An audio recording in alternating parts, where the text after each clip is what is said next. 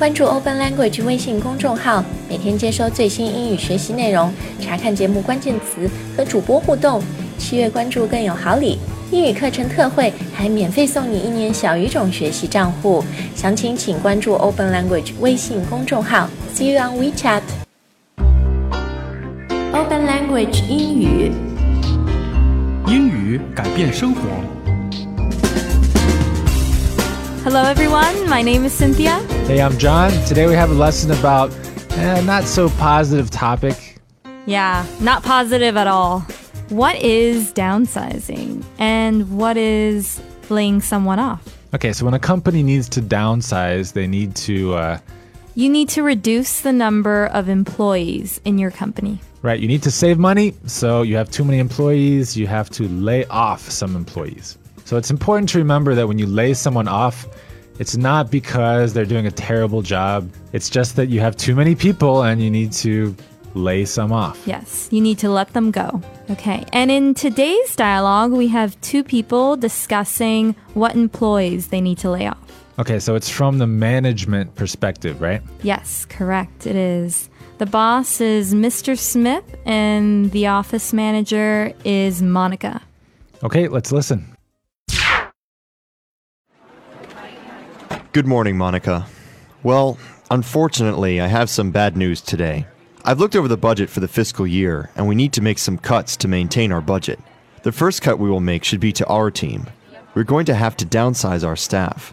That's why I've asked you to compile a list of people who are running behind on deadlines, late to work, or had any complaints from colleagues or clients. As the office manager, you know every employee in our company. You know who excels and who doesn't.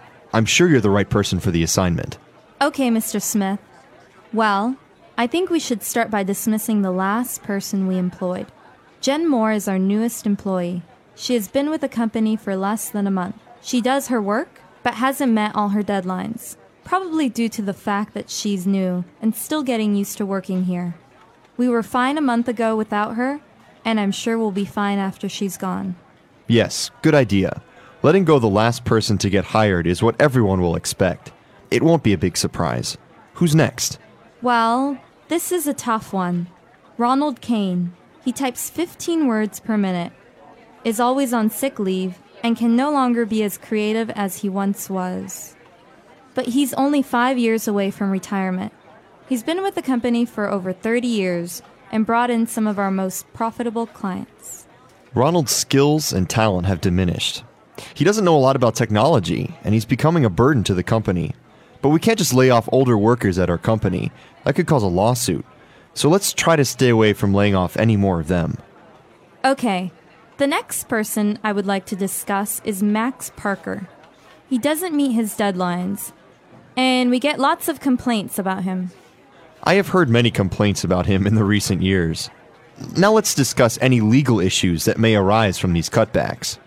Ronald signed with the company 30 years ago, when we still included a severance package under the Terms and Conditions Agreement section of his contract. But since about five years ago, the company profits began plateauing. We stopped including severance pay for all our employees. We can inform them that they can still collect unemployment benefits. Okay, good. We'll at least be able to offer them some sort of compensation. Also, make sure to give them a one month's notice and please have all three reference letters prepared by Friday. Thank you, Monica. Okay, Mr. Smith, I'll have everything ready by Friday.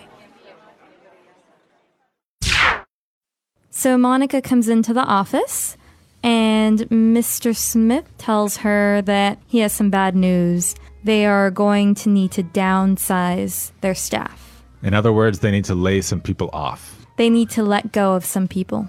Okay, we mentioned before that downsizing or laying people off is a little different from just firing people. But if you have to choose some people to let go, then of course you're going to choose the ones that are the, the least productive, right? Exactly, yes. The ones that are running behind on deadlines. All right, so what does that mean, running behind on deadlines? So, if you're running behind on deadlines, you're turning your work in late. You're not meeting your deadlines. Right, you're not meeting your deadlines, you're missing your deadlines. Maybe it's only one or two days late, you know, but if you do it every time, then you're running behind on deadlines. So you really should meet deadlines. You need to be the type of person that never misses a deadline, right? Yes, you do. It's very important not to miss a deadline. So they're talking about which employees excel and which don't. So the employees that don't excel are the ones that are running behind on their deadlines. Yes, they're the ones they're going to lay off. So excels, someone who excels is someone who does a good job, who goes beyond what is expected. And then Monica says, Well, I think we should start by dismissing the last person we employed, Jen Moore. Yes, dismissing. So dismissing means to let go. It can also mean to fire someone, All right, and here it means to lay someone off. but right? here it means to lay someone off. Yes, correct. Now, this word dismiss, um, it can also mean other things. Like if you're having a meeting with the boss and he says, You are dismissed, it means you can leave. Yes, you can go, you can leave. And teachers say it too sometimes, right? Yeah, teachers do. Class is dismissed. Yeah, that means everyone can leave now.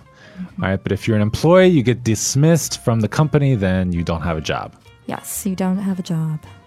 Okay, so Monica starts talking about their newest employee, Jen Moore, and she has been with the company for less than a month. She does her work, but she hasn't met all her deadlines, so she's been running behind. Yeah, and they say that firing the last person to get hired is what everyone will expect. So that's a common thing, you think? I think so, yeah. I, I mean, if you've been working there for a long time, then you're not expecting to get fired. But if you were recently employed and they're doing some cutbacks on employees, then It's just simpler, right? yeah, it is. It, it is. Okay, so speaking of simpler, this next person is not simpler, right? This is a tough one. It is a tough one. Ronald Kane. So he's an older man. He is. He types 15 words per minute. That's pretty slow. Pretty slow. Mm-hmm. But he's only five years away from retirement. So he's been with the company for a long time. And in only five years, he's going to retire. Yes, he's only five years away from retirement. So this five years away from, uh, we say away from when we're talking about time and space. So five years away from retirement, that's time, right? Yes. Another example would be five years away from paying off your student loans. I'm two years away from turning 30. Right, but then you can also talk about uh, space. Like, for example, we're only five minutes away from McDonald's. Yes, I'm only 20 minutes away from work. Yeah, I'm an hour from home, right? Yes. Okay, so this is quite useful. All right, let's keep going.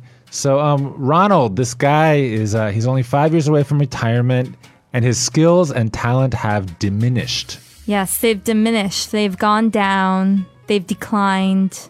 Right, he doesn't do as good a job as he used to when he was young. No, he does not. So, because his talents and skills have diminished, he has become a burden to the company. Right, so if you're a burden, then you make more work for everybody. You slow everyone down. Yes, you're a burden to the company. You're not helping. You're not helping. So, Mr. Smith says that they can't just start laying off older people in the company because that will cause a lawsuit. And a lawsuit is a dispute that is brought into the court. So you can imagine if five people got laid off and all and they're all pretty old, they might say, "Hey, why did they let go of only older people? Let's sue the company." Yes, and then the company will have a lawsuit. So, a lawsuit is one type of legal issue, but other types of legal issues are related to their contract. So, you would have to look through the employee's contract and you would see what legal obligations the company has towards them. Right. So they already decided uh, the first girl because she just got hired. The second one is the older guy, Ronald. The third one is Max Parker. So they need to uh, discuss the legal issues that may arise from the cutbacks. So issues that may arise from.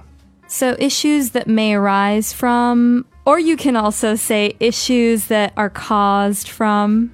Right, from these cutbacks. So cutbacks uh, refers to budget cutbacks, right? Reducing the budget. Yes, reducing the budget. But in this case, they're talking about reducing the budget for employees. They're talking about laying people off, right? Layoffs. They're talking about layoffs. So in Ronald's contract, he has a severance package that's included in his contract. So the company is obligated to give him a severance package. And a severance package is usually money and benefits, benefits like insurance. Right. So, for example, if you've worked for a company for 20 years, then maybe you have, I don't know, one or two years of severance pay. So you get paid by the company even though you no longer work there. And if you have benefits as part of your severance package, you can also have insurance during that time. So that makes it a lot easier to find a new job. You have less pressure. Yes, that's pretty good. Okay, but it looks like only Ronald will get the severance package, right? Yes, unfortunately, the other employees do not have a severance package in their contract. Okay, so what do they get? They get unemployment benefits, so they still get some sort of compensation. But the unemployment benefits come from the government, not from the company, right? Yes, they come from the government, but your company pays into it a small percentage. Okay, so you get severance from the company or you get unemployment benefits from the government, but you don't get both, right? Yes, you cannot get both. That will cause a lawsuit. So Mr. Smith tells Monica to give one month's notice to all three of the employees. Yeah, so a lot of their contracts will state if you're going to leave the company, if you want to quit, then you have to give one month's notice. And if the company wants to dismiss you, they also have to give you one month's notice. And he also tells Monica to give him three reference letters. So each one of the employees will get one reference letter. So, what is this reference letter exactly? A reference letter is a letter that states that you've worked for the company and that if they have any questions about you, they can call you or email you, get in contact with you.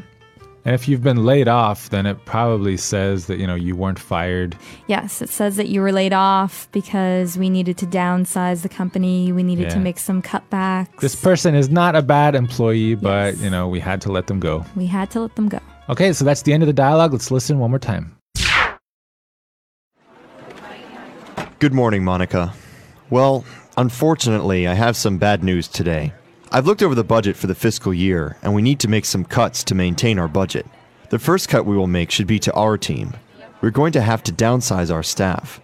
That's why I've asked you to compile a list of people who are running behind on deadlines, late to work, or had any complaints from colleagues or clients. As the office manager, you know every employee in our company. You know who excels and who doesn't. I'm sure you're the right person for the assignment. Okay, Mr. Smith.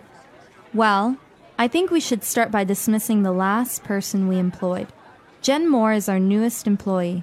She has been with the company for less than a month. She does her work, but hasn't met all her deadlines, probably due to the fact that she's new and still getting used to working here.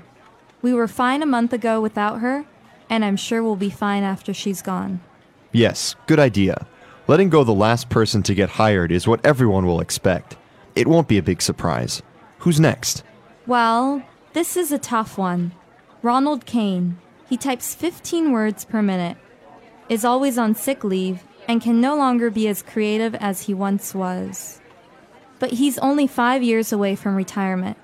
He's been with the company for over 30 years and brought in some of our most profitable clients. Ronald's skills and talent have diminished. He doesn't know a lot about technology, and he's becoming a burden to the company. But we can't just lay off older workers at our company. That could cause a lawsuit. So let's try to stay away from laying off any more of them. Okay, the next person I would like to discuss is Max Parker. He doesn't meet his deadlines, and we get lots of complaints about him. I have heard many complaints about him in the recent years. Now let's discuss any legal issues that may arise from these cutbacks.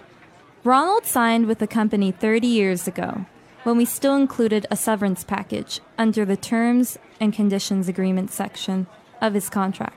But since about five years ago, the company profits began plateauing. We stopped including severance pay for all our employees. We can inform them that they can still collect unemployment benefits. Okay, good. We'll at least be able to offer them some sort of compensation. Also, make sure to give them a one month's notice and please have all three reference letters prepared by Friday. Thank you, Monica. Okay, Mr. Smith, I'll have everything ready by Friday. Okay, so this lesson was all about downsizing, and companies often have to downsize when the economy is not good because they have to find ways to save money. Okay, and they also downsize because they need to outsource. Another reason companies downsize is because they're automating their work or they are outsourcing their jobs. So a lot of people get laid off. Yeah, nowadays uh, software is playing the role that uh, people used to play in a lot of industries. So, um, you know, if a company can pay $1,000 to get some good software, maybe they can lay off a couple people, and they're probably going to do that. Yeah, they're going to save money, so they're going to lay off some people. So, unfortunately, this is very useful stuff. Uh, hopefully, it doesn't apply to you, but uh, remember to practice this vocabulary. You're probably going to find it useful. Yeah, make sure to practice, and thank you for listening. All right, thanks, guys. Bye. Bye.